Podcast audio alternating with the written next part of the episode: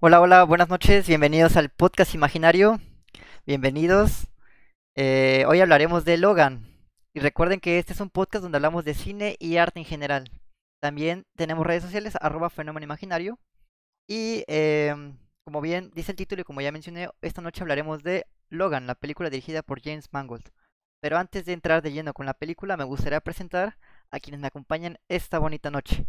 Comenzando con Camilo desde Uruguay. ¿Cómo estás, Camilo? Buenas noches, gente. Buenas noches, Latinoamérica. Eh, un gusto estar de acá nuevamente. Hey, gracias. También nos acompaña desde la Ciudad de México, Ezio. Bueno, CDMX. ¿Cómo estás, Ezio? Hola, chicos. Buenas noches. Muy bien. Una vez más, agradecido. Gracias por invitarme. Perdón si te, te agarré justamente en el trago del café. Maravilla, amigo. Todo bien. Y también nos acompaña Kelly. Hola, Kelly. ¿Cómo estás? Muy bien. Gusto de estar aquí con todos ustedes otra vez. Y finalmente, como ya es costumbre, nos acompaña Lori. Yay, Lori, gracias por estar aquí. ¿Cómo estás? Gracias, gracias a ustedes, chicos. Bien, buenas noches a todos. Espero, esperamos que les guste este, este podcast de hoy, hablando de Logan. Y pues recordándoles que nos sigan en todas nuestras redes sociales. Estamos en todos lados como Fenómeno Imaginario. Y eh, visiten nuestra página web que es fenómenoimaginario.com. Excelente. Y sí, como, como bien dice el título, vamos a hablar de esta noche de Logan. Así que, Camilo, ¿me ayudas con la ficha técnica, por favor? Cómo no. Logan es una película del año 2017 con una duración de 135 minutos eh, de Estados Unidos, dirigida por James Mangold, el guion escrito por Scott Frank, James Mangold, y Michael Green, la música está a cargo de Marco Beltrami, la fotografía de John Mattianson disculpen mi entonación inglesa, pero el reparto encabezado por Hugh Jackman, Patrick Stewart, Daphne King y Boyd Holbrook. Y dentro de los géneros que toca es thriller, acción, drama, ciencia ficción, western y superhéroes. Excelente, gracias Camilo. Y eh, recuerden que también esta película nos la recomendó Kelly la semana pasada, así que Kelly, cuéntanos un poco de qué va Logan, por favor. Sí, claro, pues Logan nos pone en un futuro donde los mutantes ya casi no, bueno, ya están básicamente extintos y sigue a Logan o Wolverine, que lo vemos ya como alguien hasta casi, bueno, está como más grande, se ve enfermo, como muy, muy cansado y pues él trata de ver una vida con un perfil bajo junto con el profesor Xavier en México, donde lo mantiene oculto. Y pues todo marcha técnicamente normal hasta que aparece una mujer mexicana con una pequeña niña, este, que es una mutante, y le pide ayuda para poder llevarla a un lugar seguro en Dakota del Norte. Entonces, como no puede faltar en una película de X-Men, hay un grupo de personas que quiere controlar a los mutantes eh, y utilizarlos a su propio beneficio. Entonces, pues sigue toda esta historia de cómo Logan trata de uh, llevar a la niña hacia Dakota del Norte. Excelente. Tal vez suene un poco confuso para quienes no están familiarizados con los temas de superhéroes, mutantes, cómics, etc. Y para toda esta información hemos creado una nueva sección la cual se estrena esta misma noche después de este podcast con el buen anfitrión Oliver Duhart, que nos acompañará inmediatamente después de la sección de cine todos los jueves. Así que para que estén un poquito conociendo cómics, superhéroes, personajes, etcétera, estará todos los jueves después de cine. ¿Y qué les pareció la película, chicos? Cuéntame, Lori, ¿qué te pareció? Wow, no, no, me imaginaba todo lo que sucedía. Sabía que, que en esta película había una niña, había niños, pero viendo, recordando un poco lo que estaba, salía en las demás películas, creo que esto es muy, muy diferente, en especial por el contenido gráfico que nos muestra aquí el director. Em, de hecho, esta película creo que la tuvo que hacer para adultos solamente por lo mismo que salen muchas escenas un poquito fuertes, pero me parece excepcional, no, excelente que lo hayan hecho porque si no, no se demostraría lo, pues lo poderoso que son estos dos personajes, ¿no? Que bueno, uno es Wolverine y el otro ya más adelante los contaremos.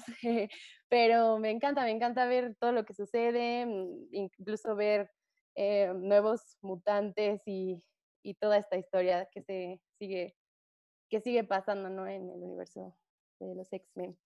Em, me gusta mucho que haya dirigido James Mangold esta película porque creo que como habíamos visto en la de Ford contra Ferrari, tiene unos paisajes increíbles, bellísimos. Me, me, gusta mucho cómo retrata esta, este, el atardecer y los cielos, ¿no? También, este, pues todas las escenas de acción que, aunque pueden sentirse un poco em, fuertes, sí, sí las disfrutas también, ¿no? Todo, todo ese, ese impacto visual está increíble. Em, en cuanto a la música, también me gusta mucho. Em, creo que todos reconocerán la película porque en los trailers escuchaba a... Ay, me acabo de olvidar de Johnny su Cash. nombre, Johnny Cash, ajá. Y cuando también lo escuché fue como, ay, qué bonito, qué, qué agradable escuchar esto. Pero creo que parte también porque, em, bueno, esta película se considera un western, entonces está ad hoc la música con todo lo que sucede. ¿Qué les pareció a ustedes, chicos? Ezio. Voy yo, voy yo. Ah, Dale, Ezio. Anteriormente había hablado de, Peter Jackson, El Señor de los Anillos, y llevo una racha de grandes películas. Eh, estamos hablando de una de mis películas favoritas, top 5, y definitivamente es algo que me, que me cambió como, como realizador. Es una película que a mí me hubiera gustado hacer, es una película que, que definitivamente eh, he buscado no copiar, sino emular, pero es, es una maravilla. Yo veo a un personaje que se le hizo la, la justicia que se le tenía que hacer, también a un actor que se le hizo la justicia que se le tenía que hacer, y, y desde el título lo entendemos. Este no es una película nada más de superhéroes, ¿no? Es, es Logan, ¿no? Wolverine. Y, y lo vemos, en los primeros minutos vemos a un Logan cansado, a un Logan enfermo, a un Logan crudo, y, y en un instante nos llevan a lo que vamos, a una violencia cruda y brutal y es, no solo es emocionante, sino que es, es, es real. Estamos hablando de, de todo este mito del superhéroe construido en, en una película que, generalmente no tocaría estos temas, pero hablamos de suicidio, hablamos de, de- culpa y, deshace todo, todo lo que hemos creído alrededor de los superhéroes, ¿no? Que viven en un, pedestal y este es un hombre cansado, es un hombre que se arrepiente y es un hombre que, que en realidad, pues, el pasado lo alcanza y, estamos hablando de una, una gran, gran película, vamos a meternos más en adelante, pero quiero escuchar también a Kelly, cuéntanos. Sí, pues eh, esta película fue, bueno, yo no sé cómo explicarlo, a mí me gusta mucho todo este universo de los superhéroes, eh, más que nada en las películas porque lamentablemente no me crié con cómics, eh, pero de lo que es X-Men me encanta Wolverine, es mi personaje favorito, yo creo que de este lado del universo de Marvel. Y ver esta película fue impactante porque no soy muy de género así de acción y sangre y todo, pero la verdad disfruté muchísimo, como ca- incluso la- de, mis escenas favoritas son escenas de peleas en que hay como muchísima sangre. O sea, me sorprendí yo misma, pero me encantó eh, la- el desarrollo de los personajes, me encantaron las actuaciones, disfruté los encuadres, la fotografía, la música, simplemente creo que fue hecha de una manera eh, excepcional para un personaje como él, porque pues sí, me encantó y es un muy buen cierre, del cual hablaremos pues más, más adelante, pero pues básicamente menos se quedó en, mi corazón, porque realmente esta película yo no la había visto, es de unas que me- de las que me faltan de toda esta saga de los X-Men que han salido hasta ahora y creo que, bueno, no sé, me, me encantó poder verla eh, y más para poder comentarla aquí en el podcast con ustedes. Eh, ¿Tú qué piensas, Camilo? Yo tengo sentimientos encontrados para con esta película. De momentos me funcionó y de momentos no me funcionó. O sea, toda esa caída en desgracia del héroe, eh, esa pérdida de fe, de voluntad, de, de- de espíritu de lucha, creo que en cierto sentido lo transmite bien, pero no lo justifica bien. ¿Por qué perdió esa fe? ¿Por qué perdió esa voluntad que tenía? ¿Por qué ese desamor hacia el mundo, ese desánimo que le lleva a cometer incluso en cierto momento, se plantea en los primeros minutos de la película, cuando aparece el personaje de Laura, abandonar a Laura? O sea, partamos de la base que Wolverine Logan no es un héroe, es un antihéroe. Bueno, pero de- dentro de su forma de antihéroe, como que tenía ciertos códigos éticos. Y en cierto momento de la película se plantea, bueno, agarro a- a Xavier y me voy y abandono a la niña. Como que ese me faltó, me faltó profundidad en ese sentido, me faltó profundidad en ese mundo distópico que, que- que quieren presentar, porque de hecho la película está ambientada en el año 2000 2029. No, no, no, como que en ese sentido de construcción del mundo, eh, como que a mí me faltó. me faltó para darle profundidad. O sea, el, el personaje en cierta, en cierta medida me transmite esa profundidad, ese desánimo, esa falta de voluntad, pero el entorno no me lo construye. Y bueno, creo que cae en cierto, en momento, caen ciertos clichés que arrastran el género superheroico. Claro, igual, igual quisiera agregar rápidamente que eh, hablaremos con spoilers de esta película, así que para quien no la haya visto, que bueno, ya tiene 3, 4 años esta película, si no la han visto, recuerden que hablaremos con spoilers. Y sí, eh, yo estoy de acuerdo con lo que comentó la mayoría, a mí me parece una película maravillosa. De hecho, siento yo que es esta bocanada de aire fresco, un poco fuera de la normal, de lo que ya estamos habituados con los superhéroes. Y agradezco mucho el hecho que hayan humanizado, entre comillas, a este personaje mutante, digamos porque hemos visto siempre esta estructura de, narrativa de los superhéroes como muy bondadosos, muy heroicos, y aunque haya características como Deadpool, por ejemplo, que son antihéroes, siempre entran en lo cómico o en, o en los chistes, etcétera. Y en ese sentido, creo que Logan funciona bastante bien como un western moderno, como por ahí mencionaban también al principio del podcast. Y eh, entiendo el punto de Camilo también, pero al menos yo, yo disfruté por montones esta película. La pasé muy bien desde el minuto uno, ¿saben? Y también este, creo que también es, cabe, cabe recalcar que es una película bastante violenta, muy muy violenta. Creo que no había visto tantas de- decapitaciones en una película de acción desde hace tiempo, porque sí vuelan cabezas cada cierto tiempo, o sea, sí está bastante fuerte. Y sobre todo rescataría mucho la actuación de Daphne King, me parece la niña, creo que sí se llama Daphne King. Y bueno, no sé, también es que quisiera preguntar a ustedes, chicos, ¿qué, qué piensan de los personajes? ¿Qué piensan de Logan, bueno, o Wolverine? ¿Qué piensan de Charles Xavier? ¿Qué piensan de Laura o X23? Mm, Kelly, Bueno, cuéntanos. Ah, perdón, Lori, Lori, que- Lori, ajá. Ah, ok. Es que pensé que No, Kelly quería si hablar, pero... quiere- si, si quiere- si quieres, Kelly, tú, tú Ah. empieza. Eh, ok, bueno, de mis, creo que mi personaje favorito fue, o- es Laura. eh, creo que más allá del el personaje me encantó la interpretación que le dio la actriz, a Daphne me parece que es su nombre, porque siento que representaba perfectamente lo que era eh, esta niña que creció en el aislamiento como un experimento sin ningún tipo de afecto eh, o sí, como alguna una relación humana. Y no sé, me encantó como la, la fuerza que le daban sus actuaciones, como sus peleas. eh, disfruté mucho verla como esta niña eh, medio estoica y medio grosera, en cierto punto así como de no me toques, este, no, no me interesa quién eres y ya después pues vemos cómo se va desenvolviendo. Y en cuanto a, a Logan, hablaremos de los demás personajes, pero por ejemplo de estos dos que son como los protagonistas, me, me me gustaría hablar como de toda la historia que lleva él eh, detrás de su nombre, porque no es, única, no es como la única película en la que vemos algo sobre él, pero siento que él siempre se, ha sido esta clase de personaje en que sí se preocupa por los demás y todo, pero trata de mantenerse reservado porque ha sido lastimado muchísimas veces y traicionado una y otra y otra vez. Entonces lo que él quiere es evitar que eso vuelva a suceder. Y lo mismo, y de hecho se lo dice a la niña, como todo lo, a las personas que yo quiero les pasan cosas terribles. Entonces creo que es algo que muestra como quiere evitar lastimar más personas o que más personas salgan lastimadas por su culpa, pero al mismo tiempo no puede evitar tener este lado humanista de preocuparse por los demás. Y eso en lo personal disfruté bastante como esta humanización del superhéroe, porque, bueno, eso ya lo haremos en el siguiente supers, pero no, no se me molesta cuando ponen a un héroe que es impecable y perfecto y que siempre toma la decisión correcta y como nunca se equivoca y no tiene ningún sentimiento de culpa porque él siempre hace todo de manera perfecta y, y limpia. Y aquí vemos a alguien que ha batallado, ha tenido sus altibajos. Entonces creo que esta construcción del personaje y para que esta sea la película de Logan, como el... eh, el- ay, yo no sé, es que no sé qué puedo decir sin dar el spoiler desde ahorita que Sí, estamos dilo, no hay problema, no hay Y problema. bueno, para Ya hacer el cierre de la, la- para hacer la película que habla de la muerte de Logan y, y todo, no sé, creo que, creo que lo hace perfectamente. Creo que hace que ah, sea algo cabal a quien es él y a su, a su representación. Es, bueno, ya, lo que quería decir, Lori, ¿tú qué ibas a decir?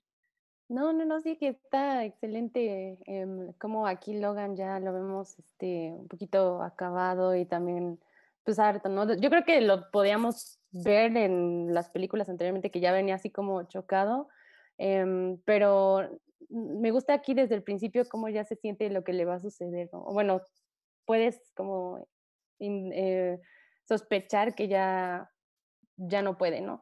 Em, y me gusta también X23, o sea, no, no me esperaba que fuese a ser tan violenta y eh, una escena de las que más me, dio risa fue cuando avienta una cabeza ahí que decapita, que fue como, ah, Dios mío, porque sí, sí vuelan cabezas y eso no te lo esperas.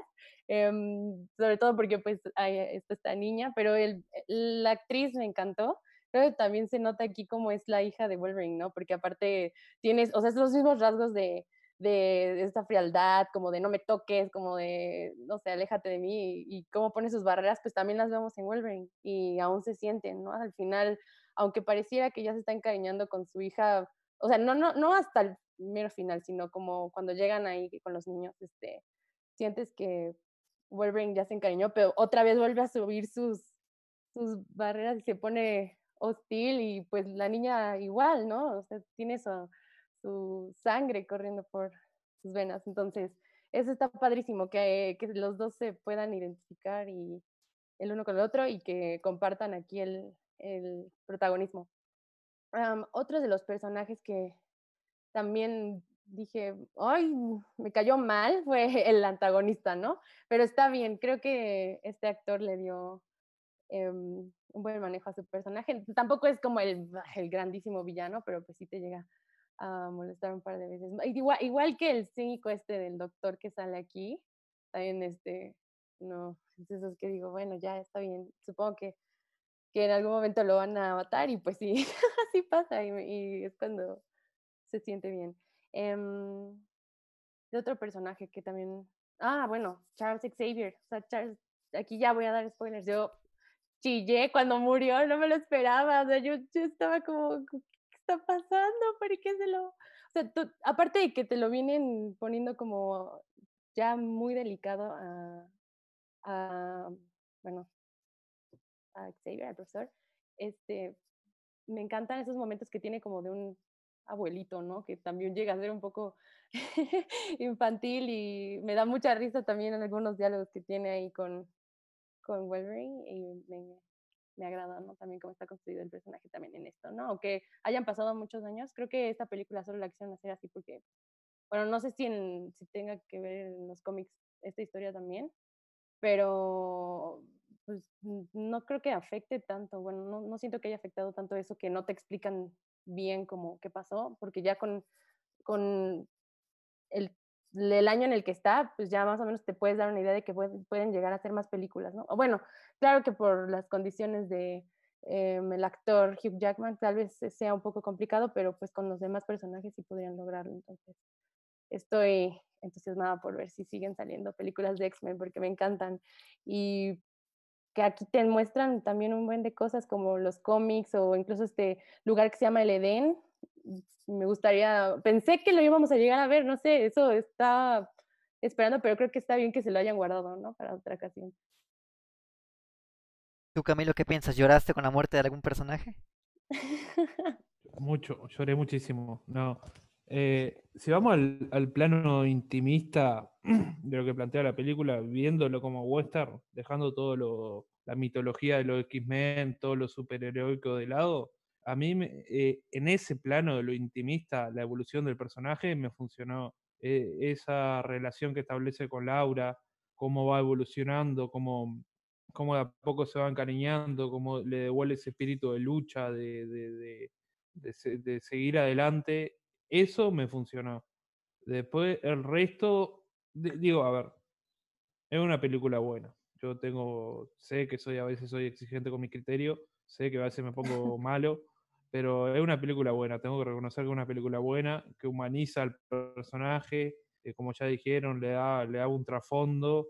Pero hay cosas, los lo villanos no me resultaron, como dijo Lori, me parecieron plano. A ver, me resultaban para la trama. Como villano no, no me parece la gran construcción, no me parece, ¿cómo decirlo?, el objetivo que persiguen, porque sí, o sea, soy, quiero experimentar como mutantes porque sí. Bueno, concordemos que la, la, la, la película gira en torno a Logan, tampoco tiene que tener una gran construcción de villano, pero hay varios recursos que no, no sé, ese, clon de Logan, tampoco no, no, me terminó de conformar, pero bueno, ta, yo porque me pongo exigente, pero si vamos, como digo, al plano intimista, que es lo que le plantea la película, ese héroe caído en desgracia, y cómo se revitaliza y pelea hasta el final, hasta morir, eh, y la relación que establece con Laura, eso me, me funcionó. Lo intimista de la película me funcionó muy bien.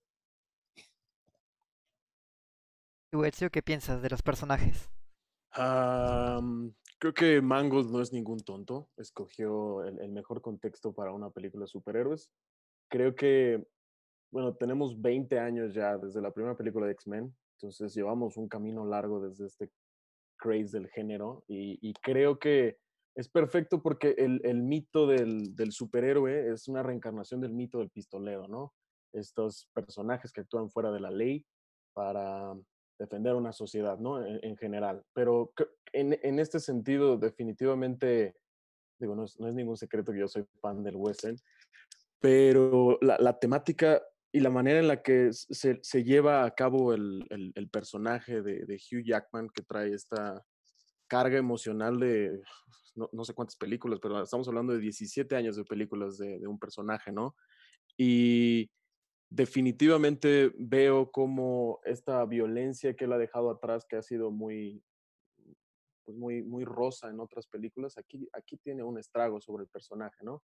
Y, y definitivamente es, es, algo que remarca a lo largo de la película siempre el, el, el director. Habla, hablamos de este símil con la película Shane, que ocurre durante toda la película, no habla de no puedes dejar atrás estos actos de violencia, ¿no? Entonces justo la, la, manera en la que el héroe debe de terminar, lo vemos, lo vemos con Iron Man, lo vemos, lo vemos en miles de películas, ¿no? Pero es justo para, para que la leyenda viva, tiene que convertirse en un símbolo más allá de, de, estos actos de bondad, ¿no? Entonces la única manera en la que esta historia tenía que terminar era con, con Logan muerto, ¿no? Y de alguna manera es una maravillosa despedida también para Patrick Stewart, que su última película. Ellos empezaron igual X-Men juntos y terminan con Logan juntos. Entonces, Realmente me parece una película respetuosa para el género, para los personajes y para los espectadores. No, no hay ninguna rienda que no hayan, más bien la soltaron por completo y eso, eso a mí me hace sentirme muy cómodo con una película, el sentir que no hay límites. Por supuesto, de hecho también mencionan por ahí que el nuevo western, por así decirlo entre comillas, es este subgénero de superhéroes. Porque hay que mencionar también que en el western salían 5, 6 o hasta más películas por año en aquel entonces. Y ahora con esta tendencia de los superhéroes vemos lo mismo, con unos 5, 6 películas por año de superhéroes. Y justamente lo que menciona Edge es muy importante. Wolverine, o bueno, Hugh Jackman, ha sido el único personaje que ha estado vigente desde el año 2000 hasta 2017, por así decirlo. Y ha salido, aunque sea en cameos, en cada una de las películas de X-Men. Por ahí, tanto en películas individuales de Logan, Wolverine, tanto en películas grupales como de X-Men, hasta en Deadpool tiene por ahí un par de cameos pequeños. Y como bueno, hay que también mencionar que esta es la tercera parte de una trilogía que aunque funciona unitariamente como tal, tiene pequeñas y muy sutiles referencias a las, digamos, precuelas, por así decirlo.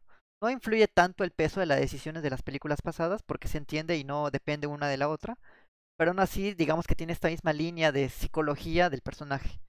Y bueno, yo quisiera ah, también agregar que entendemos mucho del, del eh, la identidad de Wolverine. Sabemos que es este personaje viejo y acabado, hasta retirado, porque se dedica como chofer de Uber, por así decirlo. Tiene, bueno, conduce una limusina y hace como viajes particulares. Y ya se olvidó de esta vida maravillosa de superhéroes por algún accidente trágico que tuvo con el profesor Xavier, que yo al menos yo entendí. No sé si así pasó en realidad, porque creo que nunca lo explican del todo bien. Pero yo entendí que eh, por un momento como de, eh, digamos que un detalle mental que tuvo, así como vemos en Las Vegas, algo así pasó con todos los mutantes y por algún accidente murieron todos. Bueno, no sé, no queda del todo claro. No quiero entrar mucho en detalle con eso. Porque, según yo, según yo, eh, lo explican un poquito mejor en el cómic, por así decirlo. Está basado en Old Man Logan a grandes rasgos. A grandes rasgos está basado en Old Man Logan. No es una adaptación del cómic, pero a grandes rasgos está basado en Old. Y bueno, también quisiera rescatar eso, por supuesto, la actuación de, de Daphne King, que como mencioné, me parece un personaje excelente. Tengo un pero con ella, eh, y no sé si debería decirlo ahora porque ya es una parte negativa con, sobre la película en general, pero eh, yo siento que el desarrollo como tal de eh, X23 o Laura va bien hasta creo que la tercera, ah, la tercera parte de la película, es decir, el tercer tercio, por así decirlo. En ese punto, la, el personaje Laura cambia radicalmente su actitud, incluso ya es otro personaje básicamente. Vemos como ella ya está hablando, ya tiene otra actitud, ya básicamente es otro personaje, al menos yo lo sentí así como que ya no cumple con lo que había estandarizado al principio con esta persona, este personaje, digamos, con traumas, este personaje reservado, cohibido de la sociedad, eh, digamos, con este, esta coraza emocional. Y luego ya en tercera parte es como totalmente opuesto. Pero bueno, eso al menos digamos que yo lo sentí así, que no cumple con la evolución narrativa del personaje. Eh, respecto a Charles Xavier o, Patrick Stewart, me parece increíble. Yo sí casi soltaba la lagrimita porque me dolió mucho su muerte. Y aunque parezca curioso esto, yo creo que es una película que habla sobre el amor de la familia, ¿eh? Yo siento que parte un poco por ahí. Como justamente hay una conversación que tiene Charles Xavier eh, cuando está acostado, él dice que ha sido el, creo que la mejor noche de su vida que ha podido tener y él siente que no se lo merecía por todo lo que ha, ha pasado en su vida como mutante. Y precisamente el hecho de ser mutante habla mucho acerca de esta, eh, bueno, yo me atrevo a decir que esta minoría social, ¿saben? Que dicen que ya es el año 2029 y ya no existen los mutantes, pero aún así digamos que estas, eh, esta valentía que sienten los personajes siempre vivirá en los corazones de tanto el espectador como de ellos mismos dentro de la historia. A mí me pareció muy bonito el mensaje que tiene la película, habla sobre el amor de la familia, bueno, evidentemente como ya mencionaron, muere Charles Xavier, muere Logan, mueren un montón de personajes que, con los cuales te encariñas. Pero bueno, yo, yo, yo sí eh, estoy encantado con esta historia, me gustó mucho. Hay otros peros que le pondría por ahí, pero me gustaría preguntarles a ustedes, chicos, ¿qué piensan de esta historia de, este héroe forajido que ya se retiró de la acción y ahorita se dedica como algo más normal? Cuéntanos, Ezio. Como bien mencionabas, este conductor de Uber, de limusina, eh, e, es muy diferente al Old Man Logan de los cómics, ¿no? Eh, no hay que meternos demasiado por ahí, pero a diferencia de los cómics, justo sí, según yo, no, según yo más bien, queda muy claro, definitivamente el que mata a, los, a los X-Men en la mansión en, Nueva York es, es eh, Xavier, es, e, él, él, trae como esta cruz que cargar y, y, justo lo único que se dedica Logan después de esto es a cuidar a, a Xavier, ¿no? Esconderlo y, encontrar la manera de que esto no vuelva a suceder. Y pues estamos hablando de un hombre que quiere dejar atrás su pasado y que tiene una búsqueda de un futuro mejor retirado en un yate con su viejito. Y justo eh, la, manera en la que siento que, que, se manejan las temáticas de esta película del, de la familia y del amor de la familia, también habla mucho de los legados, ¿no? El, el, hecho de que él muera no es, no es ninguna coincidencia, yo creo que habla de, de que todavía existe una manera de que creamos en el género de los superhéroes, ¿no? Lo hemos, visto, lo hemos visto en otras películas como Dark Knight o, bueno, esta, creo que son las únicas dos, ¿no? Porque hay muchas otras que resignifican el género, como Deathpool, que es una parodia y una sátira de, de todas las películas, pero esta es una película que nos recuerda por qué y para qué creemos en los superhéroes, ¿no? Y, y, nos recuerda que quizás hay más allá de lo que podemos explorar en esto. Y creo que nos abre una, una ventana muy bonita a, historias que no tienen una clasificación y una agenda eh, hacia el público en específico, sino más que contar una historia poderosa. Eh, ni siquiera me acuerdo qué me preguntaste, yo nada más me estoy soltando ya. Pero un, poco la, idea que quiero compartir es em, la manera en la que él empieza y él termina, tiene un, arco completamente definido a lo largo de su serie de películas, pero en esta en específico. Creo que aprende la lección que tiene que aprender y es al final toda esta culpa que él carga y todo este sentimiento y, violencia que ha ejercido a lo largo de 20 años, pues es algo, no diría justificado ni necesario, pero es algo que lo ha llevado a hacer el bien, ¿no? Y eso es lo que le recuerda al último momento, en este momento en el que se inyecta el suero por última vez y vemos al Wolverine que habíamos visto en las últimas 20 películas, un animal desenfrenado que deshace a 50 soldados en el bosque, ¿no? Y esto es el, el, el clímax de la película en donde decimos, claro, a esto vinimos, a ver cómo él logra una última vez salvar el, día, ¿no? Y es, es, es, interesante no verlo irse cabalgar hacia el atardecer con su niña, sino como dejar claro el legado de lo que él significaba y significa para todos. ¿Ustedes, chicas, qué piensan sobre esta evolución, digamos, o este arco del personaje que tiene Wolverine? Mm, bueno, creo que está bien logrado, ¿no? Como dice este Ezio, em, pues que ya aquí lo vemos como, como es, ¿no? Arrepintiéndose de todo lo que ha hecho y también como em, aceptando pues su destino, ¿no? Y también me, me, gusta que creo que en las otras, en otras películas como que, no sé, em, tal vez no, no, se sentía ya como un héroe, o sea, bueno, no sé, en las de X-Men llega a veces a sentirse como que está un poco al lado, como que lo dejan, o, tal vez no es como el principal, pero aquí me gusta que, que sí logra eso, ¿no? Y sí da, sí, sí das a conectar con el personaje. Em, quería rescatar aquí un comentario de Nidia, que dice que esta película se le hacía, bueno, que sí está de acuerdo con que está más, más violenta que, pero que aún más que de Wolverine Origins. No recuerdo que Origins fuera tan, tan violenta o sí, no. Siento sincero, yo no soy tan fan de Origins. De hecho, me atrevería a decir que de las tres películas solitarias de Wolverine es la más Nadie, nadie es fan de Origins. Incluso por ahí hay una sátira burla de Deadpool al final de. Ajá, Camilo, cuéntanos. Yo soy fan, yo soy fan de Origins. ¡Wow! Ya encontramos el único fan. ¿En serio? Tengo un tatuaje de Wolverine. No, mentira. un certificado. La película. es espantosa. Sí, es muy mala, es muy mala, sí. Pero retomando un poco el tema de Logan, a mí me encanta también esta, me atrevería a decir hasta simbología, en donde tiene que enfrentarse a sí mismo, ¿saben? Por ahí vemos que el antagonista es este chico rubio que se me fue el nombre, pero el grupo se llama Los Ravers, creo. Pero digamos que la fuerza contraria a la que se tiene que enfrentar al final, al fin y al cabo es él mismo, X24, eh, personificando a él mismo, ¿saben? Pero una versión más joven. ¿Qué opinan de esta simbología de enfrentarte a ti mismo del pasado? Camilo, cuéntanos. No, yo, yo, yo, más que nada, yo como te dije, a mí, eh, a mí esa parte como que no, no, no, no me gustó. No me gustó de que, no, sé, me rechinó. No sabría explicarte por qué, pero es algo que no, no me atrajo de la película. Lo que sí creo que eh, está bien planteado desde un principio el conflicto interno que tiene el, personaje.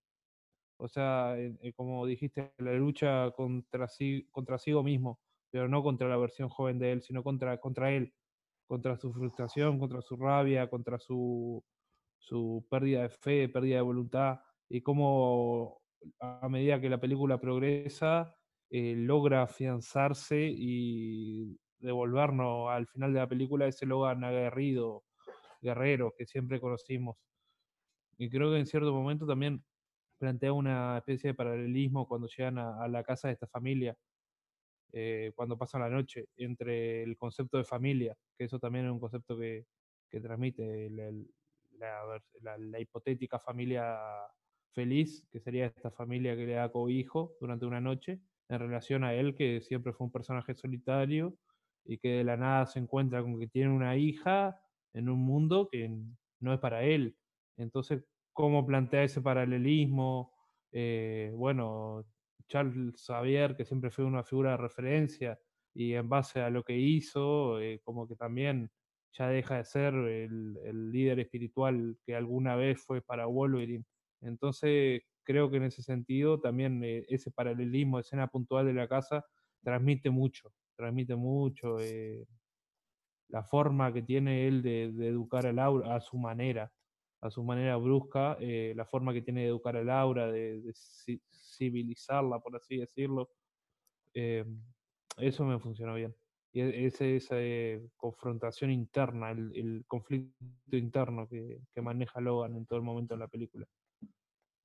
Esa escena que mencionas con, con, la familia es brutal, porque bueno, voy a decir un super mega spoiler, pero matan a todos los integrantes de la familia es bastante fuerte esa escena porque yo dije, wow, no esperaba que fueran a matar hasta el hijo de la familia. ¿Tú, Etsy, qué opinas de, todo esto? Tanto el, digamos, antagonista como de la escena de la familia. Creo que eh, justo lo, mencionó perfecto Camilo, es una metáfora, es como un exorcismo de su, de su pasado y de lo que, lo que él quiere dejar atrás, ¿no? Eh, este, este tema recurrente de la violencia te alcanza es muy claro en, el específico momento en el que mueren todos, ¿no? Y es muy bonito porque eh, se gana el lugar de esa familia Logan, ¿no? Les echa la mano con sus problemas como, como plomero y como, como matón, ¿no? En algunos momentos lo defiende de un, de un grupo de, de, malos. Y, y es, es, es, es, muy feo darse cuenta cómo él, él no tiene la culpa de nada de lo que sucede y, y, y la familia al final cree que fue él el que lo mata. Y al mismo tiempo también eh, no olvidemos que, que Xavier por mucho rato durante ese momento queda muy confundido porque lo que él ve es a Wolverine clavándole las garras encima. Él no logra entender que no fue él. Y es este momento eh, eh, horrible y precioso en donde lo tiene en sus brazos y le está diciendo, no fui yo, no fui yo. Y es algo que, que justo pues, resuena para siempre. Nos, nos comente Manuel de este momento en el que se está curando unas heridas en el baño, ¿no? Que no, no logra sacar las garras, que no logra curarse por completo, que las balas le cuesta trabajo. Y, y, y, repito, no es, no es el héroe al que estamos acostumbrados, no es una máquina invencible como solía serlo, ¿no? Y se está enfrentando justo a este hombre que sí lo es, es un clon literal de su pasado. Y yo podría darle vueltas a esto mil veces. Vamos, vámonos con Kelly, por favor.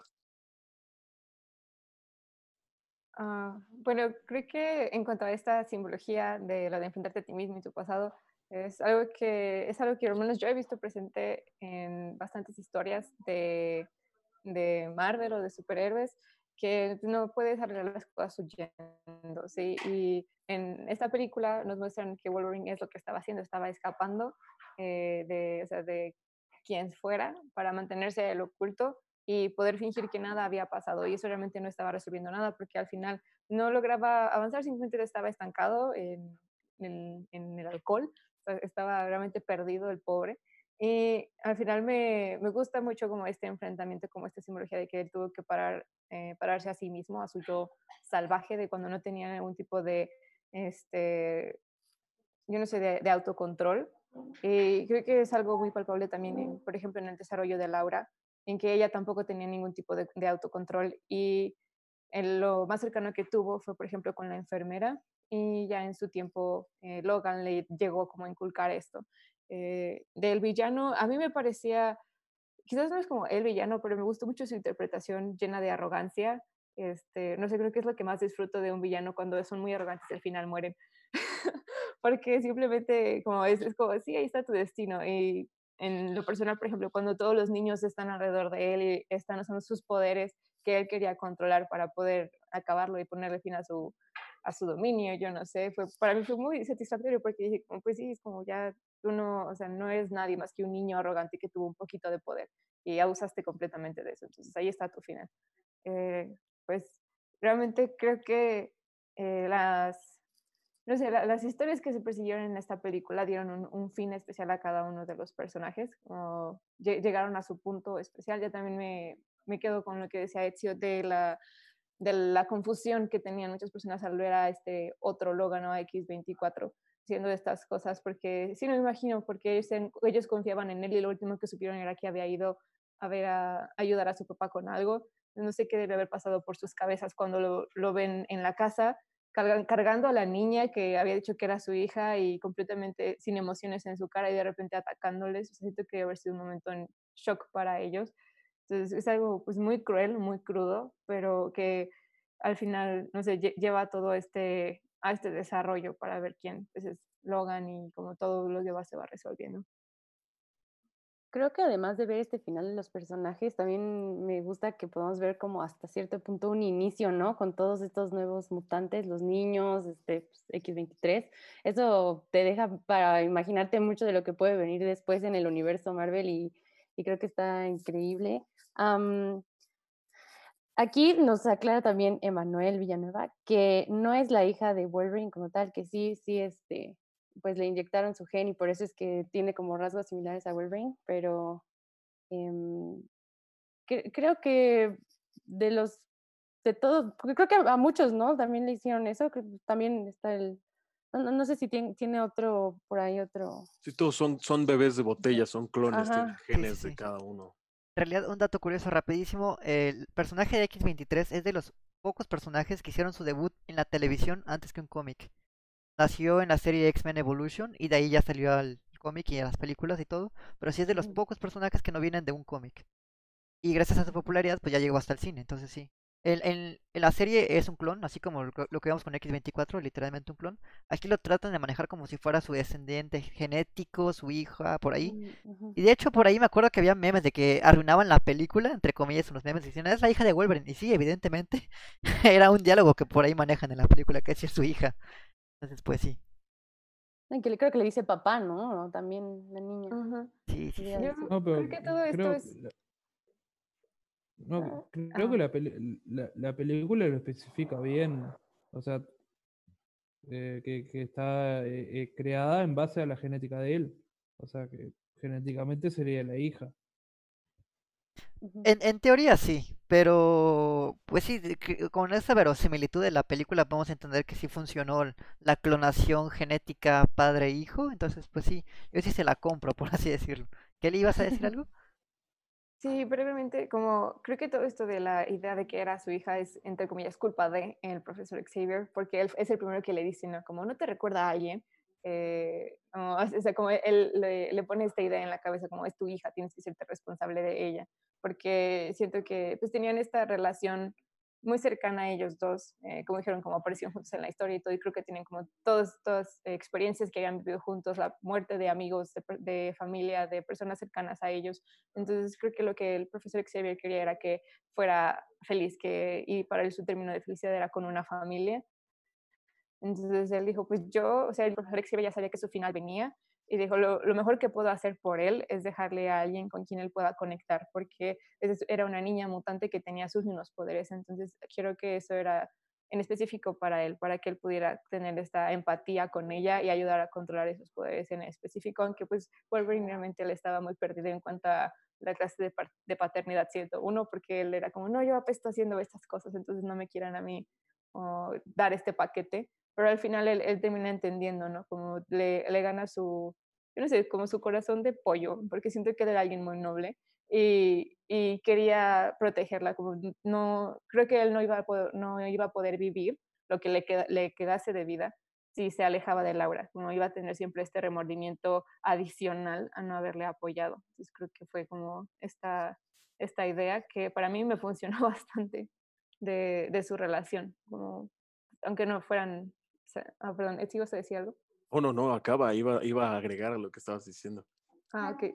Este, bueno, solo eso, como me gustó mucho que pusieran esta idea, o sí fue muy random, pero creo que ayudó al desarrollo del personaje, de los dos personajes y de todos, porque pues era el mensaje central.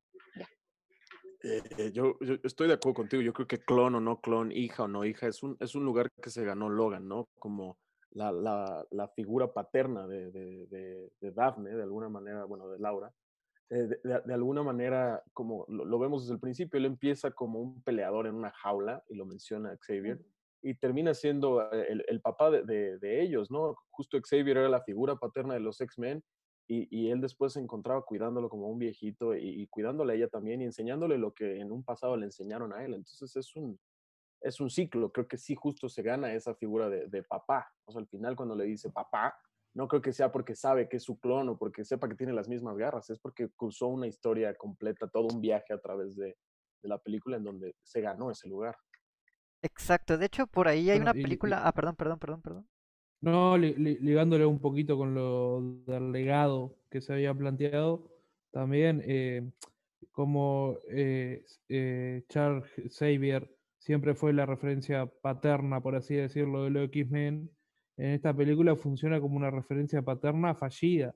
Entonces, en ese sen- sentido también como que el- el- la evolución de Logan como personaje en esta película puntual, que rechaza esa cuestión paterna por, por la referencia que tiene. O sea, la persona que creía, la persona que me transmitió mi- los ideales, que me sacó de ese estado salvaje del cual yo venía, me falló, ah, eh, no tengo mundo en el cual creer, o rechazo eh, esa, esa construcción, ese rechazo inicial que durante mucho tiempo en la película le, transmite hacia Laura. Exacto, de hecho iba a mencionar rápidamente que por ahí hay una película que también aborda a grandes rasgos el tema parental y también es de superhéroes, es la de Guardianes de la Galaxia 2 y justamente hay un diálogo, no quiero decir spoilers, pero que mencionan que el padre no es literalmente el que engendra, sino el que cuida, el que con el que creces, con el que, el que te apoya. Y puede aplicar en muchos sentidos. Y en ese sentido de la película creo que también aplican eso, porque aunque sea padre genético artificial o llamámoslo como sea, de alguna manera le está dando esta figura parental que necesita Laura, esta figura eh, paterna, este emblema de crecimiento, para que Laura pueda crecer, pueda identificarse quién es y crear su propia identidad también. Porque al fin y al cabo siento que es como este pase de la batuta, ¿saben? Al final prácticamente es como que te puede esperar que en un futuro haya una película de Wolverine donde ella pueda hacer, digo, ojalá que sí, pero quién sabe, ¿no? No quiero predecir aquí el futuro. Pero también que- quisiera rescatar también un poco lo- los comentarios que mencionaban acerca de los personajes y sobre esta dualidad de el pasado-presente. Eh, la película habla muy bien sobre la redención del pasado. Y creo que también maneja un poco esto de ser libre, como irte hacia el bote. Y por cómo forman la película y la estructura de, de la historia, creo que plantean de que la única manera de poder ser libre es destruyendo tus pecados del pasado. Y lo vemos literalmente ejemplificado por un clon de él, donde es la versión joven de Wolverine, donde tiene que matar su versión del pasado, o sea, literalmente matarlo, para poder ser libre. Y, y la única manera en la que le pueda ser libre es estando muerto. Así que estando muerto su yate. Porque él justamente mencionaba que hay una pequeña referencia a las precuelas. Porque por ahí hay un diálogo donde dicen que, que la única manera de ser libre para Wolverine es amando y teniendo su corazón en la mano o algo así. No me acuerdo muy bien, pero sí menciona un poco ahí. eh, Hay un diálogo en la segunda película. Entonces me parece muy bonito ese mensaje que habla de que la única manera en la que podemos ser libres es destruyendo nuestro pasado y rompiendo este, estos estigmas, estos miedos que tenemos. Eh, también me gustaría rescatar un comentario que hace Charles Xavier donde dice que está a tiempo aún. Está a tiempo de formar su familia, está a tiempo de vivir, está a tiempo de tener esa normalidad. Y Wolverine eh, creo que le contesta que ya no se puede. Pero sí, aún, siempre hay tiempo para, para ser libres y ser felices, aunque suene un poco cursi.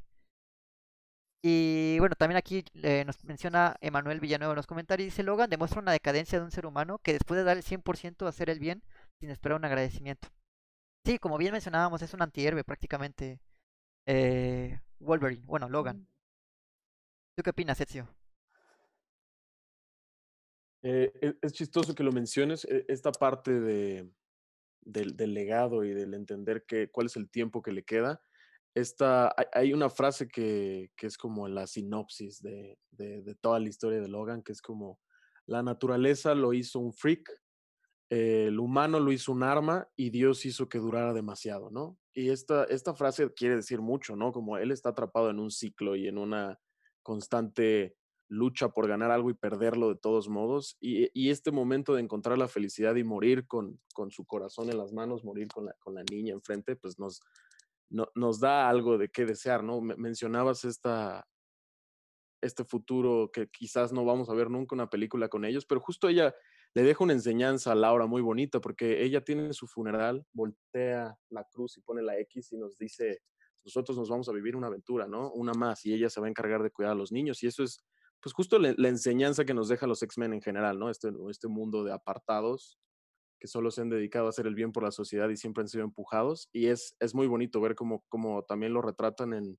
en, personajes que hay mexicanos, hay negros, hay asiáticos y todos tienen poderes diferentes y, es, es, bonito, ¿no? Como que puedan hablarle también a, no solo a, al hombre blanco privilegiado que somos nosotros, sino también como a una nueva generación que puede tenerle esperanza a las películas de superhéroes que no solo son una más de Avengers, y lo digo yo con todo el cariño que le tengo a los Avengers. En realidad, justo esta película es una película de, de legados, ¿no? No, no la mencionaría como una franquicia. No, de hecho, la cuestión de la marginación que es general a toda la franquicia de los X-Men, creo que en esta película eh, la cuestión de la ambientación inicial eh, está bien planteada también. Está justo en la frontera entre México y Estados Unidos. El tema, no sé si en cierto momento te muestra, hay un muro construido también. Y volviendo un poquito al pasado, no sé si fue cerca de la época que Trump salió electo, que planteaba esta ridiculez de hacer el muro con, en la, entre la frontera. Entonces, eh, creo que también está esa cuestión de la marginalidad, de, lo, la ambientación. Sí, incluso yo me atrevo a decir que, eh, bueno, me llega esta cuestión de qué, qué, qué tanto dura la inmortalidad, ¿saben? Yo creo que bueno, suena muy loco, ¿no? Pero yo creo que las personas podemos ser inmortales hasta que encontramos algo por lo cual decidimos dar nuestra vida o decidimos morir. Es decir, la inmortalidad dura tanto hasta que encontramos una razón por la cual morimos. Ya puede aplicar para lo que sea, eh, profesión, ocupación, familia, amor, lo que sea. Pero cuando encontramos ese motivo, sin darnos cuenta estamos dando parte de nuestra vida, nuestro tiempo, y se nos va esta inmortalidad. A lo mismo que sucede con Wolverine, que prácticamente es un ser inmortal, le pueden disparar en la cabeza y no muere, pero encuentra el amor, encuentra la familia, encuentra esta unidad que tanto buscaba, bueno, más bien que, encontró y que no sabía que buscaba, y al final pues encuentra la muerte, ¿no? Deja de ser inmortal. Aunque le pueden disparar 50 veces y, y sigue vivo. Eh, ajá, sí, Lori, perdón. No, hablando de esos, este, de cómo le pueden disparar miles de veces, quería rescatar unos aspectos técnicos de los efectos de sonido que están increíbles. Eh, creo que al inicio hay una parte en la que le quiebran el cráneo y se escucha ahí como está, como lo exaltan, está increíble y sí logra muy bien ambientarte, ¿no? También en todo esa, en toda esa violencia de la película. Y que, que- también quería hacer un comentario de que eh, por ahí en una entrevista a Hugh Jackman por sus condiciones, incluso que él tiene este, creo que tiene cáncer de piel y eso se le podría dificultar un poco hacer otras películas. Em, y por eso tal vez no podríamos volver a ver a Wolverine, pero ahí decía que si él pudiese hacer una película le encantaría hacerla con Deadpool y creo que ahí yo estoy más que apuntada para poder ver una película de estos dos personajes que son antihéroes y que aparte no sé, pero al público lo dejan siempre con queriendo más, ¿no? Queriendo verlos un poquito más en pantalla. ¿Qué es lo que pasó aquí en Wolverine? O sea, incluso después de tres películas tú quieres seguir viendo más de él y está padrísimo esto. Y qué bonito, ¿no? Porque justo venimos de una serie de películas del que todo el mundo ya está cansado. Todas, Martin Scorsese odia a los Avengers. Y yo digo, acuer- acuérdate de Logan, acuérdate que todo el mundo quería más. Y es bonito también entender dónde está el fin de una historia, ¿no? Y, y que él sepa entender que este era el swan song que necesitaba Logan y que Hugh Jackman dice, basta, hasta aquí, yo no más, ya no voy a meterme con este personaje porque justo es, es un final necesario que aunque nos deja queriendo más, podríamos vivir toda la vida sin más y saber que este fue el final que nos merecíamos como fans y Ah. espectadores. No, y siendo sinceros, también creo que Logan representa este respeto que le da James Mangold hacia el género de superhéroes y al cine. Porque, bueno, no es por comparar este, las demás películas de superhéroes, porque sé que cada una tiene un tono diferente, pero podemos ver películas como Endgame, por ejemplo, que sí tiene mucha fantasía, pero en el sentido de la seriedad rompe mucho, rompe mucho este estigma y eh, aquí con Logan creo que funciona con a perfección este tono que maneja. Porque como bien hemos mencionado, es una película clasificación C, es una película para adultos. Así es, eh, tanto aborda temas violentos como aborda temas bastante serios y, y digamos que reflexivos. Sí, Bueno, también tiene sus toques. Ay, disculpa, Kelly. Esos toques de comedia, nada más. Yo, yo sentí que había un par ahí, pero. Sí. Ya, Kelly, solo iba a decir eso. Perdón, siempre me voy interrumpiendo. Este, solo quería como puntualizar que en lo personal es algo que me encanta de lo que son las películas de superhéroes, en especial de Marvel. Creo que soy como más fan de, de esto, de las historias que, que aborda, porque tiene, manera tiene una forma muy peculiar de tratar estos temas que son muy, muy serios, eh, con personajes que a lo mejor son ficticios, como no va a haber alguien aquí que tenga las garras saliéndose de sus, como de Superpower o lo que sea, pero como puedes empatizar con ellos de una forma muy diferente que si te ponen una película de autoayuda, a una, a un drama actual. Creo que es la magia que tienen estas historias y lo- en lo personal creo que es por lo que me encantan, como tienen personajes muy variados con problemas muy distintos y en un universo paralelo con cosas que a lo mejor aquí no, no sucederían, pero que simplemente te encantan y quieres, eh, lo decía Lori hace un momento, como quieres ver más y más y más, porque te encariñas con ellos y quieres ver su crecimiento. Y en, en esta película vemos no solo el crecimiento del personaje, sino pues también su muerte, y es algo que, que sí te pega, que sí te duele, de dos grandes personajes que, que pues, seguiste durante una trayectoria de bastantes años de películas. ¿no?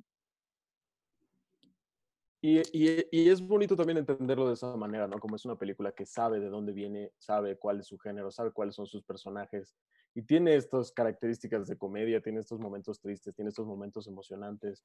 En algún momento hablaremos de la música, espero, pero justo hay una escena en donde él sostiene unos cómics y dice, esto es, esto es basura, esto es un cuento de hadas, en la vida real la gente se muere, en la vida real sufrimos y todas las personas que estaban aquí ya no están con nosotros y, te toca en lugares en donde entiende como esto, esto va más allá de las películas de superhéroes, es una historia de humanos.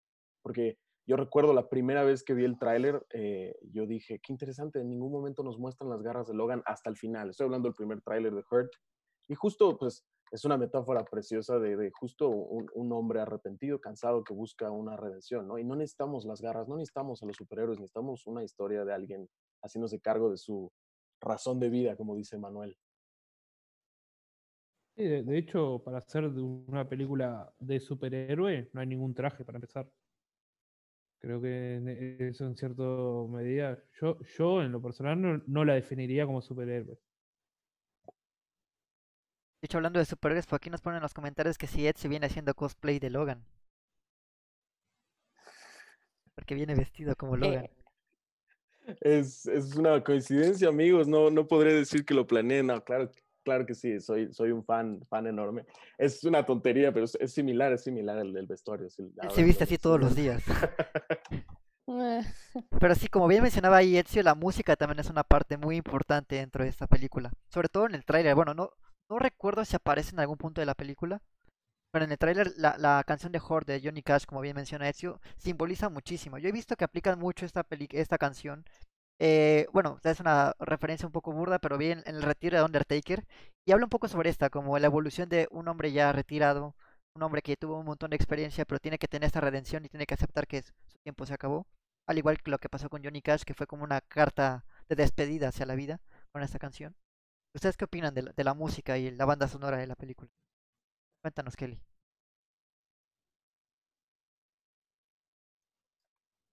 Ay, lo siento, no podía encender mi micrófono. Ah, no te preocupes, no pasa nada. Este, pues creo que, yo no sé, creo que estaba tan concentrada como en lo que pasaba en, en las escenas este, violentas, como en el siguiente de los personajes, que creo que estuve un poco distraída en cuanto a la música, como solo la anoté en algunos momentos. Y de hecho, eh, mencionaba ahorita la canción del tráiler, yo lo después de haber visto la película, como, y lo vi después y está como esta canción creo que aplica como a, todo el feeling que tuve yo durante, durante la película. Es que lo siento, les fallo en mi opinión de la música, creo que no estaba prestando mucha atención, estaba más enfocada como en todo lo que pasaba en la pantalla, como estaba pasmada.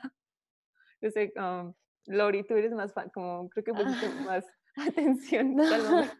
No, no, pues es que yo siento que la música te mete en ese ambiente como un poquito triste, como un poquito, no sé, qué, se está acabando todo, entonces sí, sí, sí, sí, queda bien para lo que le sucede a Logan y a los personajes, incluso en, las, en los momentos de acción, se siente esa emoción, ¿no? O sea, te hace, bueno, sí, hay momentos en los que tal vez mm, pues, no puedes reconocerla mucho, pero como donde, justo donde aparece sí te hace latir así, corazón, incluso cuando van ahí también en, creo que en la camioneta, ¿no? Que van escuchando música y se siente bien. Ezio, ¿quieres añadir un poco más en esto?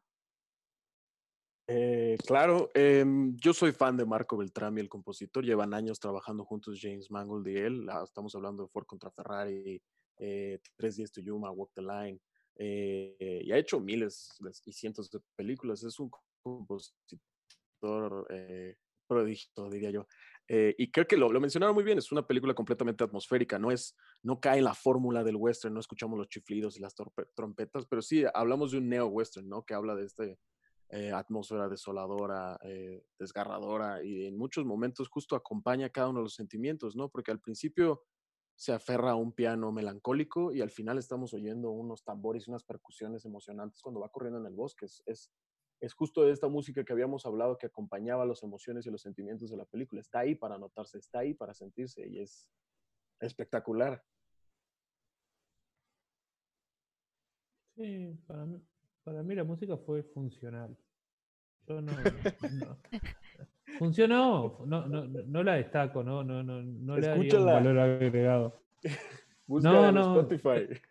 Te digo, le soy sincero, casi me duermo viendo la película. Pero para, para, mí es funcional, o sea, es como digo, a ver, eh, no, no, es un Ennio Morricone. Partamos a la base de ahí, o sea, no, no es una película, una música que la escuchás independientemente de la película y enseguida te traslada a la película. Y como yo sí siempre sostengo, a ver, eh, son, estamos hablando en plena industria, son técnicos. O sea, es como que comparado al fútbol, Messi no te puede patear una pelota cuando viven de eso. O sea, eso mínimamente tiene que estar correcto. Eh, creo que en esta película está correcto. No es algo que destaque o sobrevalore por encima de. De hecho, ahora que mencionas a Ennio Morricone, quisiera agregar este pequeño comercial donde estamos trabajando en un especial slash tributo de Ennio Morricone, así que para quien le interese, seguro la próxima semana ya va a estar. Eh, será una exclusiva de YouTube, así que estén pendientes, les avisaremos cuando ya esté. Lo grabaremos en estos días y lo subiremos para YouTube, así que un tributo a Ennio Morricone. Y agregando un poco también a la banda sonora y música de la película, estoy un poco de acuerdo con Kelly. Creo que las imágenes son tan impactantes que a veces no nos damos cuenta de lo que sucede sonoramente hablando. Pero en especial, por aquí justamente estoy pasando aquí en el detrás de cámara la escena de, los tambores. A mí me encanta esta escena en particular, porque es como si estuviéramos en la mente de, de Logan, ¿saben? Como que esta, este instinto, este animal que tiene Logan, cómo se envuelve también con la música. Creo que es un gran acierto de la música. No diría que es un mayor factor, no diría que es como la mayor virtud de la película, pero sin lugar a dudas sí te envuelve, sí te atrapa. Y les quisiera preguntar, chicos, ¿qué opinan de este final? Ah, perdón, Lori, ¿vas a mencionar algo? Am, solo que creo que siempre en las películas de, bueno, cuando aparece Wolverine, como que siempre también abarcan este, este tono como de los setentas, así medio, em, más o menos así como en el western especial, o sea, así de ese estilo, la música. Sí, la cultura norteamericana full. Ajá, sí, sí, sí, se El- siente. mi pan de cada día. Es como esa vibra que trae Wolverine, o sea, viene bien acompañado con, con eso. No, y sí, hay que, hay que recalcar también que Wolverine es un personaje bastante profundo que, bueno, tampoco quiero entrar mucho en detalle porque justamente aparece hasta la sección de superhéroes. Eh, pero bueno, sí, a mí me encanta el personaje de Wolverine, no es mi favorito, pero sí tiene bastante de dónde sacar. Oye, ¿y Caliban? Caliban, yo quiero que... Ah, Caliban, por supuesto. Caliban. No sé. Veníamos viéndolo de Jojo Rabbit como uno de los, este, de la Gestapo que viene este, este actor, creo que sí sale ahí, es del altísimo, y aquí verlo también ya como este personaje Caliban también, también me agrada cómo le da este toque así medio, medio creepy al personaje, pero igual el maquillaje increíble de ese personaje. Sí, hay que, hay que mencionar también que Caliban por ahí tiene un diálogo donde menciona que él antes se trabajaba para los malos, o sea, era un antagonista de los X-Men y ahora ya tuvo su redención y apoya a Charles Xavier, porque cabe también mencionar que, creo- bueno, por lo que entiendo son los únicos tres mutantes que quedan en la faz de la Tierra, sin contar a, a Laura. Los únicos tres mutantes, entonces ya son como equipo. Deben haber más por ahí, ¿no? Sí, ¿qué pasa con este? De hecho, aquí Nidia también lo mencionaba en un comentario que de cuando em, le dicen que si no le recordaba a Wolverine a, a alguien, que tal vez podría ser Jean Grey o podría ser la mujer de la que se enamoró. Pero yo, no- yo no siento que Jean Grey este, haya muerto, ¿no? En, en esta. Sí, Bueno, después de lo que A pasó. mí me, Bueno, a mí me no gusta creer que todos están muertos y por eso cargan con tanta culpa. Sí, Sí, bueno, digo, o sea, un pequeño spoiler para los que no hayan visto las películas pasadas, pero sí hay, eh, digamos que... no he visto Dark Phoenix, si es que por ahí sale. No, no, tie- tiene más relación creo con la trilogía original que con las películas más Ah, nuevas. ok, ok. Pero, sí tiene por ahí algún desenlace en los personajes. Digo, no totalmente relacionado, pero se sobreentiende que algunos diálogos, sobre todo hay un diálogo en, en el comedor, cuando hablan con la familia y platican de que tuvo una esposa y que falleció, etcétera. Bueno, es un poco por ahí.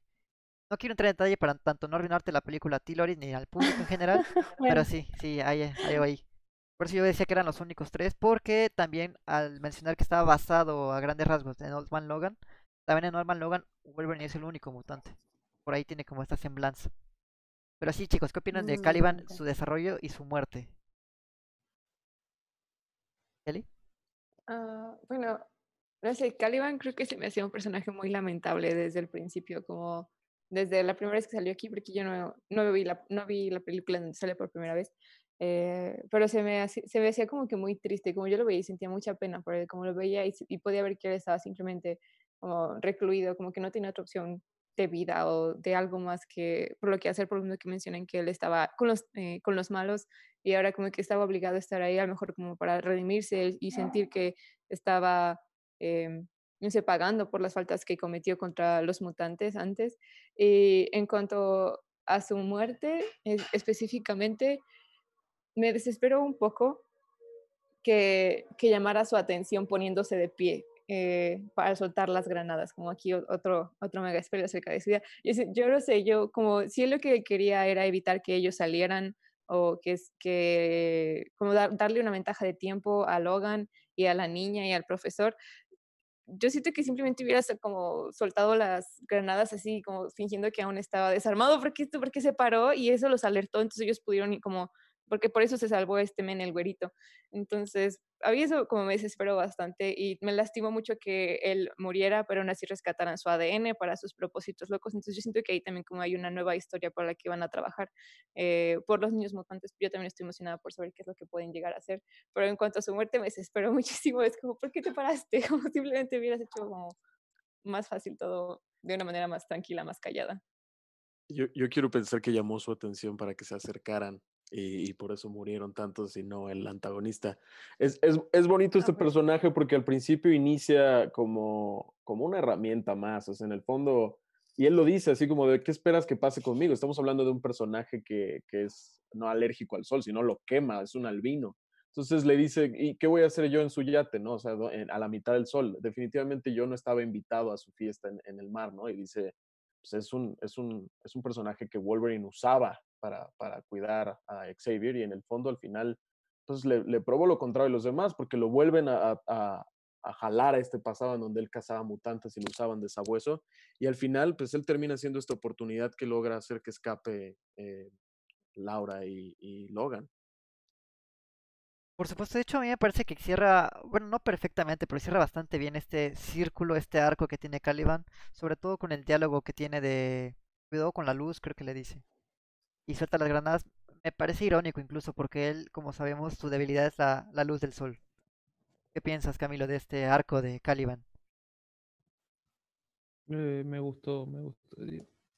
Como secundario, como secundario me gustó, no, no, no, no, no generé mayor empatía con el personaje, eh, pero no, no, tengo mayores palabras que decir. Me gustó, está bien muerto, tendría que haberse muerto de un principio, entonces está, para mí murió lindo, fue una linda manera de morir. Por supuesto, yo, sobre todo porque este personaje tiene una función fundamental y es simplemente el apoyo a estos personajes protagonistas y aún así tiene esta evolución, digamos, de un personaje muy tímido, muy callado, muy respetuoso, muy en la oscuridad, literalmente, hacia algo más eh, valiente, ¿saben? Hasta dar su vida por hacer un poco de tiempo, darle unos segundos a sus amigos para que puedan escapar, o simplemente echarles una mano. A mí me gustó. Sí, y en cierta medida como que se... El hecho de haber localizado, porque el poder de él era localizar los mutantes. El hecho de haber localizado como que se, no me sale la palabra en este momento, como que se, eh, se siente culpable por haber llevado al villano hasta allí y en cierta forma se retracta a través de ese acto. Exacto. Y, ajá, Lori. y también podemos agregar que pues así ya quedan todos los estos como mutantes del pasado, mutantes que los grandes mutantes ya se extinguen, ¿no? Bueno, si es que esa era como la idea y de que surgen estos nuevos mutantes, pues ya con él también se le suma a Wolverine y a, Xavier. Sí, la, la, primera generación muere por completo. Es, es bonito pensar en el resto de las películas de los X-Men porque vemos a Xavier como el líder, el jefe, el patrón, el más hábil, el más eh, poderoso. Y aquí lo vemos como un ser vulnerable, espantado, confundido, senil, tiene 90 años y justo habla, estamos viendo un viejito, un viejito que justo dice, oigan, llevamos tres días en la carretera, la niña tiene 11 y yo tengo 90, denme un maldito segundo. Y es, y es, es bonito, ¿no? Es, es, es, interesante ver qué es, cuáles son, y hay un diálogo que menciona como el arma más, el cerebro más poderoso del mundo, qué es lo que pasa cuando tiene un trastorno, ¿no? En un, tumor, una situación, que, qué arma es esa, ¿no? Y, y justo es, es muy interesante ver que todo lo que habíamos visto como uno de los más grandes poderes de la saga se vuelve un, peligro latente en la película y en la vida del mundo en general. Es interesante y hasta confuso lo que puede llegar a pasar en un futuro porque, eh, como bien mencionábamos al principio del podcast, esta película se sitúa en el año 2029. Pero esta nueva camada de X-Men, digamos, esta nueva trilogía o saga, está basada en los 80s o 90 si no me equivoco. Entonces es un poco incierto lo que vaya a ocurrir. De hecho, me atrevo a decir también que la, línea temporal de X-Men es muy confusa, porque tiene semblanzas a las precuelas, pero luego tiene como estos viajes en el tiempo. Es todo un desastre, un caos total, pero a mí me encanta pensar de que en un futuro habrá este tributo y este homenaje a los antepasados de los X-Men. No, pero de hecho creo, por lo que tengo entendido, que esta, como que esta saga general de los X-Men ya se cerró, porque ahora Marvel adquirió los derechos. Así que como va a ser todo un reboot nuevo. A mí me gusta pensar que esta es la última de los X-Men y las demás no existieron. Ojalá, ojalá. Yo me quedo con definitivamente Logan y Días del Futuro del Pasado. Para mí están increíbles. Ay, primera clase. Pero bueno, no quiero entrar mucho en detalle con eso. Y quisiera preguntarles, chicos, ¿qué, qué piensan de este final donde, donde Laura toma la cruz de Logan y la pone como una X? Obvio, muy evidente. Muy, pues ya lo veíamos desde que ella ya está como tomando las riendas en el camino, que maneja el, este, esta camioneta y ya está cuidando también a Wolverine, pues ya se ve que va a ser como líder y hacer, y hacer eso, pues es lo que decían hace rato, ¿no? Ella es como, como ese guiño de que ya ellos van a la nueva aventura y que eh, seguirán siendo los X-Men, ¿no? Yo creo que es la señal de respeto más grande hacia un Así legado y unos personajes y a unos actores y es como dejar claro, aquí muere una era y es, es bonito porque justo habíamos hablado de Shane, este western que está viendo en, en la, en la, en la, creo que es Las Vegas, está Sí, sí, viendo sí. una película y justo hay un diálogo que dice, eh, no puedes vivir con las matanzas, em, es una marca que te persigue, pero al final eh, ya no hay más pistoleros en el valle y ve a decirle a tu mamá que todo va a estar bien, ¿no? Algo así dice el diálogo. Y ella, en el funeral, le dice a todos los niños lo mismo y les da esta enseñanza y dice aquí se acaba una era, ¿no? Y repito, este es el final de los X-Men. Lo demás no existe. El final es la cruz y es una imagen muy bonita, ¿no? Exacto, incluso es eh, la única película, si no me equivoco, que no tiene escena postcréditos de superhéroes. O Sí, este punto final hacia la saga, el personaje y la historia de los X-Men. Y ya para ir cerrando un poco este podcast sobre Logan, ¿qué calificación le ponen a la película? Lori, ¿cuánto le pones a la película? Mm, Creo de la trilogía es mi, la que más me ha gustado.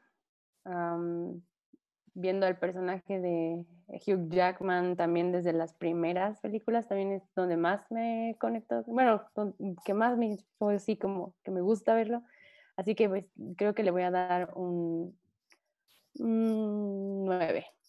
Sí, le doy un 9 a la película. ¿Tú, Ezio, cuánto le pones? Sin lugar a dudas, creo que tendría que darle como un 6.4, más o menos. Eh, claro que no, le voy a dar un 10, es de mis películas favoritas. Creo que es un es, es el mejor cierre que puedes darle a unos personajes, a un género, y, me da, me recupera esta vitalidad hacia, hacia lo que viene en el futuro de las películas de los superhéroes. Y creo que se puede reapropiar mucho lo que vimos aquí, en donde entendemos el carácter humano de estos personajes, no solo la parte invencible, ¿no? Y creo que definitivamente desde, sin tocar todo tu parámetro de género, país, año, es una película que me toca el corazón. 10, 10, 10, 10.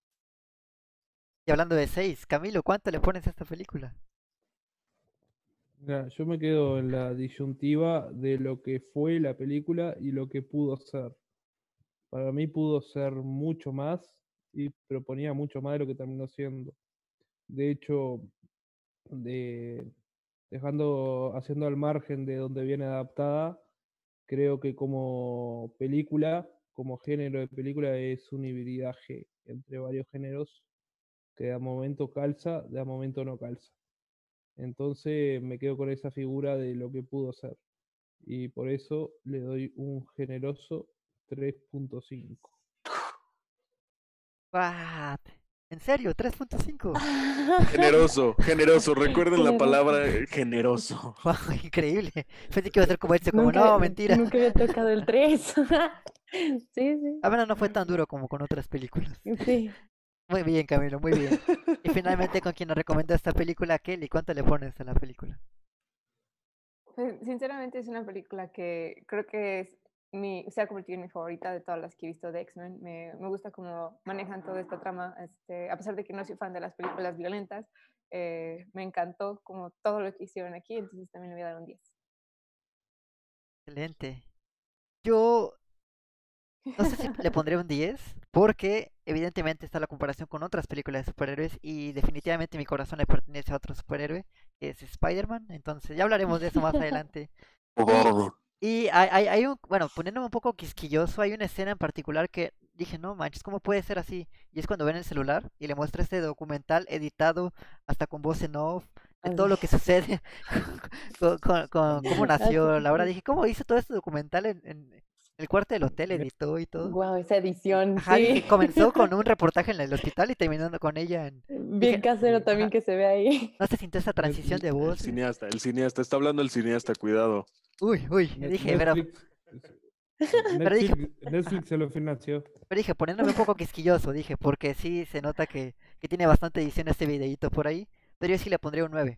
9 porque sí me gustó bastante la película, me encanta Logan.